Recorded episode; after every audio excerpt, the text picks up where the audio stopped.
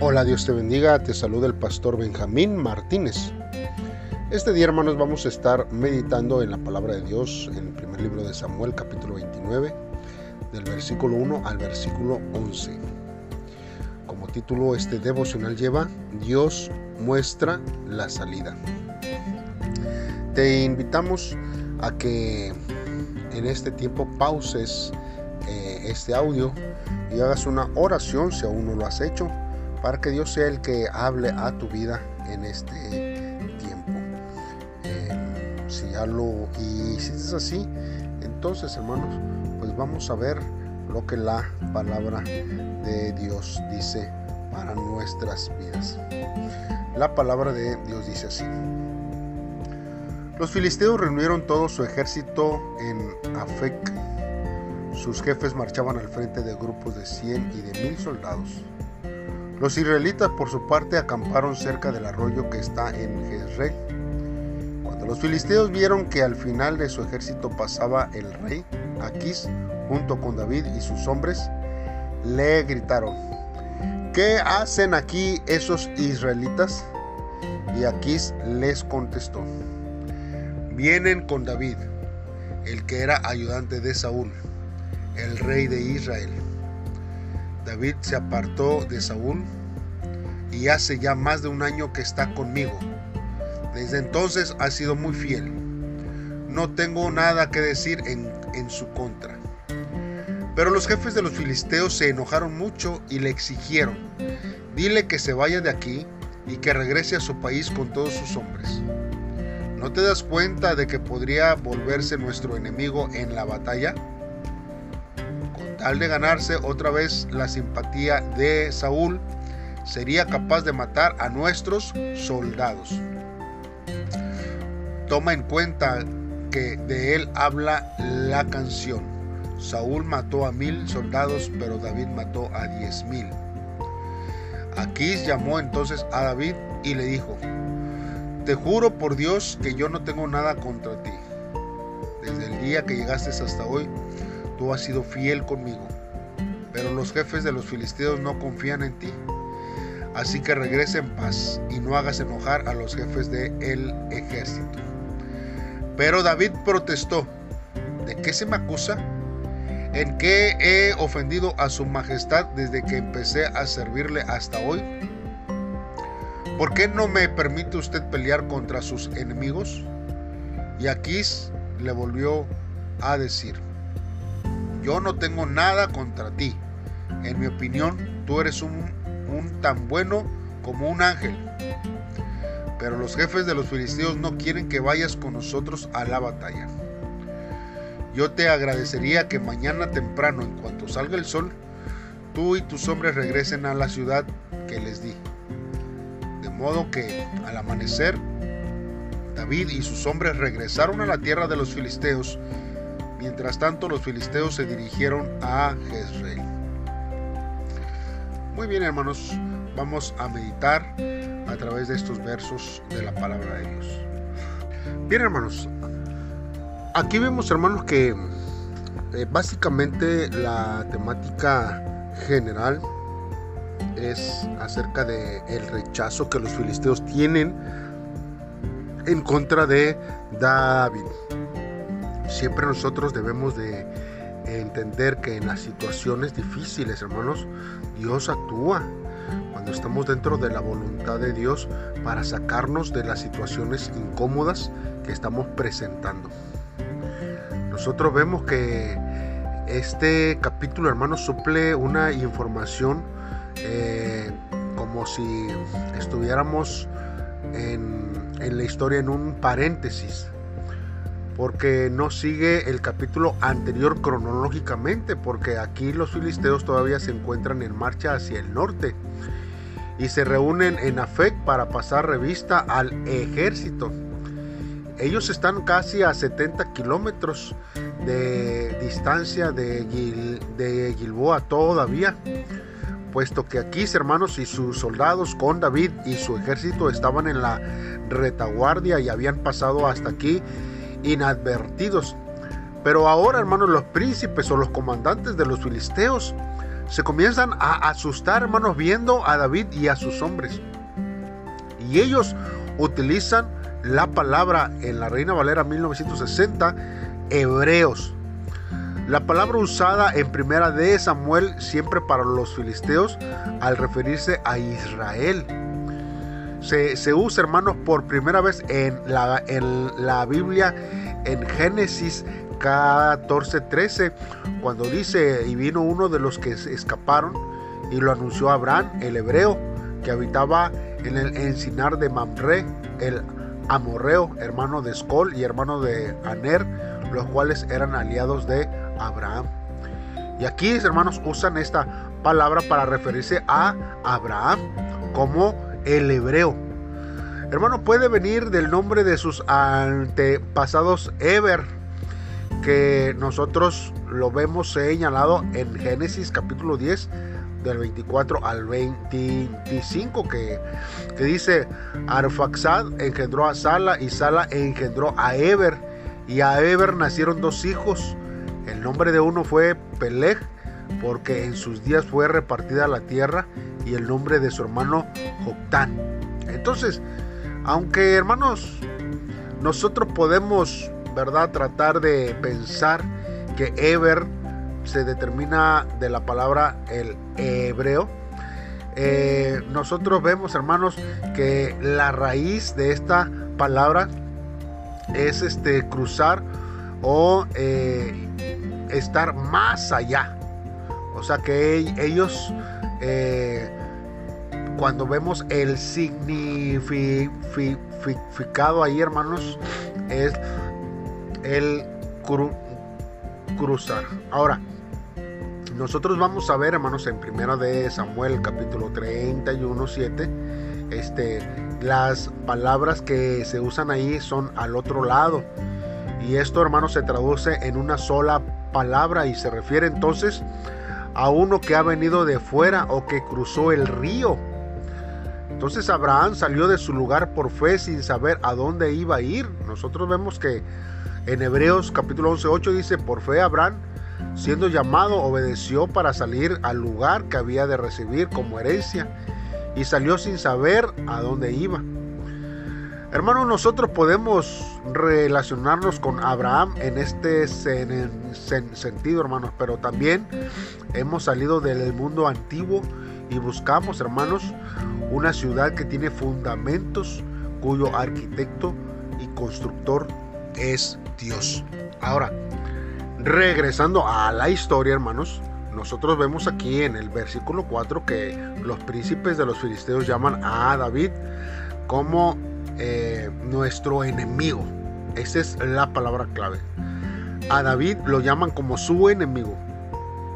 Aquí, hermanos, en la palabra hebrea es Satán que quiere decir adversario. Nosotros, hermanos, vemos que esta palabra la reconocemos como a Satanás, ¿verdad? Que es nuestro adversario espiritual. Y a David, hermanos, le miran esencialmente como una persona que no es grata, que no es bienvenida, que incomoda. Hermanos, y y esto es, hermanos, porque ellos sabían que ellos eran hebreos. De hecho, hermanos, aquí nos dice, hermanos, en el verso 6 que para ellos David no es trato. Literalmente es no es bueno. Y por lo tanto, hermanos, no se le permitirá ir. O literalmente estamos hablando de descender con ellos a la, a la batalla. Aquí, hermanos, piensan bajarse al valle de Jezreel o, me, o al campo de batalla. Y nosotros vemos que en el verso 9 dice que no vaya a la batalla con nosotros. Y la palabra dice, eh, literal, hermanos, es descender a la batalla. O sea, hermanos, que eh, en otras palabras no solo sería excluido del campo de batalla, pero no querían que David y sus hombres subieran a Efec. Ellos no querían que él estuviera dentro de los 70 kilómetros del campo de batalla, quizás por temor a que mientras ellos estén peleando, David fuera y hiciera algo a la ciudad de Efec. Había una gran desconfianza, hermanos. Eh, y nosotros vemos que David tenía fama de haber matado a muchos filisteos. Y qué mejor manera de congraciarse con Saúl que matando más filisteos. Y ellos, hermanos, podían soportar la presencia en, sí, en pero no podían tolerarlo, hermanos, cuando estaban cerca. Y a esta altura nosotros podemos ver cómo esta decisión vino de parte de Dios. No fue algo que fue de parte humana de ellos, sino fue de parte de Dios hacia la vida de David.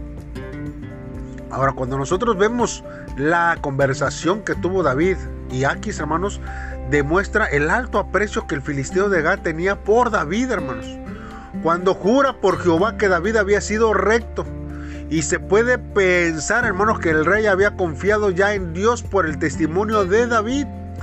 Pero es más probable que invocó el nombre de Jehová, tan estimado por David, para afirmar con más seriedad la verdad de su declaración. Porque recuerde que Jehová no era el Dios de Aquis, mas sin embargo, si nosotros prestamos atención, Él jura por Jehová, dice que Él está diciendo la verdad. Y esto, hermano, lo hizo para demostrar a David que hablaba en serio.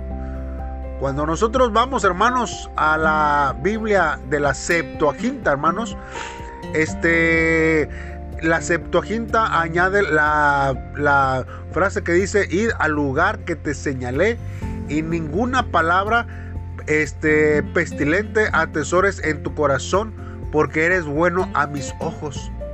Y es que hermanos, se supone que aquí se refiere a las palabras de los príncipes que han estado, hermanos, dándole en, contra de él, amonestándole, hermanos, a David, pues él no debería guardar amargura o atesorar en su corazón de manera amarga las palabras que los oficiales habían dicho en contra de él. La objeción de, de David es breve, hermanos, y a la vez capciosa. Nosotros vemos que a través del pasaje, el término su Señor tiene que referirse a Saúl. Ahora, nosotros vemos, hermanos, que David habla de luchar contra los enemigos de mi Señor, el Rey. Aquis lo hubiera entendido como refiriéndose a él mismo, pero la frase, hermanos, nos deja con la posibilidad de que David se refiriera sigilosamente a Saúl. No tenemos cómo saber realmente qué es lo que iba concibiendo en su mente David. Pero lo seguro, hermano, es que no hubiera entrado en una situación tan, tan trascendente si él no tuviera un plan. De, de, cualquier forma, hermanos, no fue necesario un plan puesto que los filisteos le hicieron regresar. Y puesto que Dios hace que todas las cosas ayuden para bien a los que le aman, David y sus hombres llegaron en una buena hora a Ciclac. Si hubiera demorado más, todo se hubiera perdido. ¿Podemos, hermanos, dudar que Dios es soberano? Hermanos, Dios obra por senderos misteriosos. Las maravillas que el mortal, hermanos, contempla. Sus plantas se deslizan por los mares y atraviesa espacio en la tormenta, dice un himno. Hermanos, y cuando nosotros vemos, hermanos, eh, eh, Dios, hermanos, es el que obra de en una manera que nosotros no podemos entender, hermanos, porque eh, cuando Dios interviene en nuestras vidas, prueba su amor a, a nosotros de mil maneras cada día. Cómo Dios ha demostrado su amor hacia su vida en este día. Ciertamente, hermanos, Dios va a mostrarnos siempre la salida, la solución ante las adversidades que nosotros tengamos. Por eso debemos de tomar una actitud siempre, hermanos, de adoptar, hermanos, como, eh, como hombre de fe, hermanos, antes de cualquier oposición que venga en contra nuestra. Y nosotros tenemos que también tener en nuestra vida, hermanos, eh, la certeza que Dios estará interviniendo. Hay lugares en nuestra comunidad que necesita nuestra ayuda. Y solamente, hermanos, Dios nos va a dar la oportunidad para poder trabajar para ser de bendición sobre sus vidas. Así que vamos a hacer una oración a Dios y a pedirle que Él sea el que nos ayude. Padre, en esta hora, te amamos tanto, Señor, que nuestra vida, Señor, simplemente se rinde delante de ti. Hoy, Señor, alabamos tu gracia porque tú siempre nos das la salida para los momentos de crisis. Quizás ocasionados por decisiones propias o a lo mejor por alguien más, pero tú eres el único que puede rescatarnos del valle de la sombra y de la muerte. Tu amor es sublime e inmutable. Te obedeceré, Señor, con todo mi corazón en todo tiempo, y nuestra alabanza estará de continuo en nuestra boca, así como David lo declara en los salmos. Oh Dios, ayúdanos, fortalécenos, pero sobre todo, oh Dios, gracias por tu amor inefable hacia nuestra vida. En el nombre de Cristo Jesús. Amén. Bien hermano, te invito a que nos acompañes cada día a un devocional más y que sigamos creciendo en sabiduría y gracia. Saludos y bendiciones. Thank you.